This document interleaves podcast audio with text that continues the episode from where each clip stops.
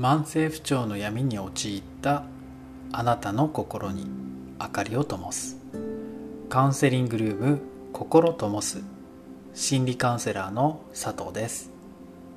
今回のテーマは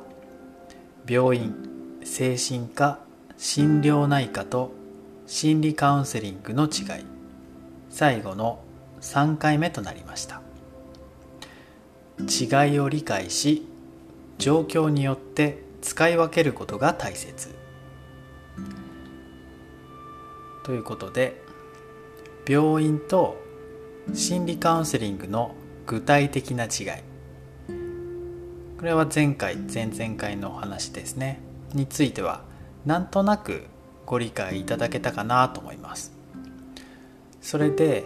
病院と心理カウンセリングとの違いはあなたの心のお悩みについてどこにアプローチしているか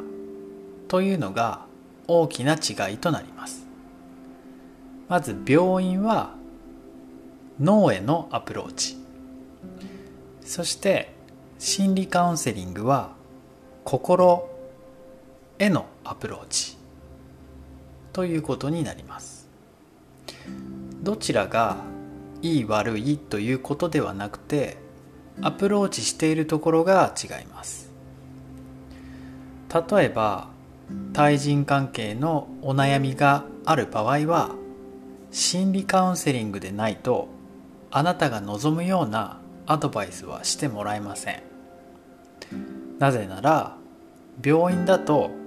相手との話の聞き方や捉え方上手に気持ちや意見を伝える方法などを教えてもらえることはないからです。ただその対人関係のストレスによって不安や緊張の状態をコントロールしたい場合は病院のお薬とか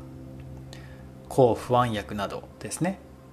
そういったものの服用によって症状を緩和することはできます。心理カウンセリングの場合は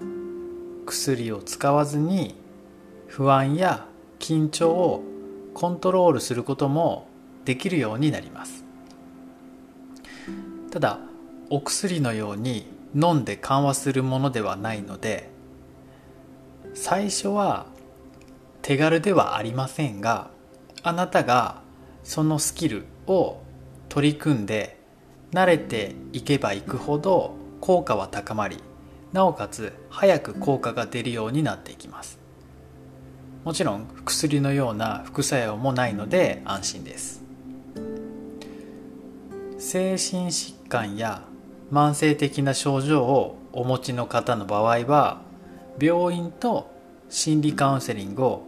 両方活用されるケースもあります。お薬で精神状態をコントロールしながら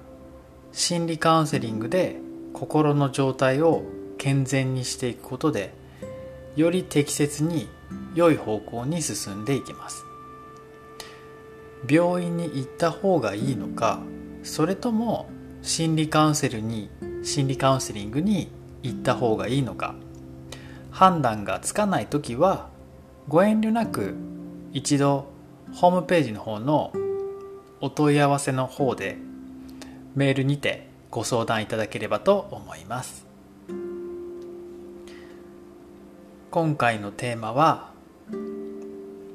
病院精神科心療内科と心理カウンセリングの違い。最後の3回目。違いを理解し状況によって使い分けることが大切についてお伝えしました。次回のテーマは当カウンセリングルームの考え方についてお伝えしていきますね。カウンセリングルーム心ともすでは Zoom によるオンラインカウンセリングを専門に行っております。初回の方は毎月先着となりますが特別価格でお試しカウンセリングを行っております。現在は大変心苦しいのですが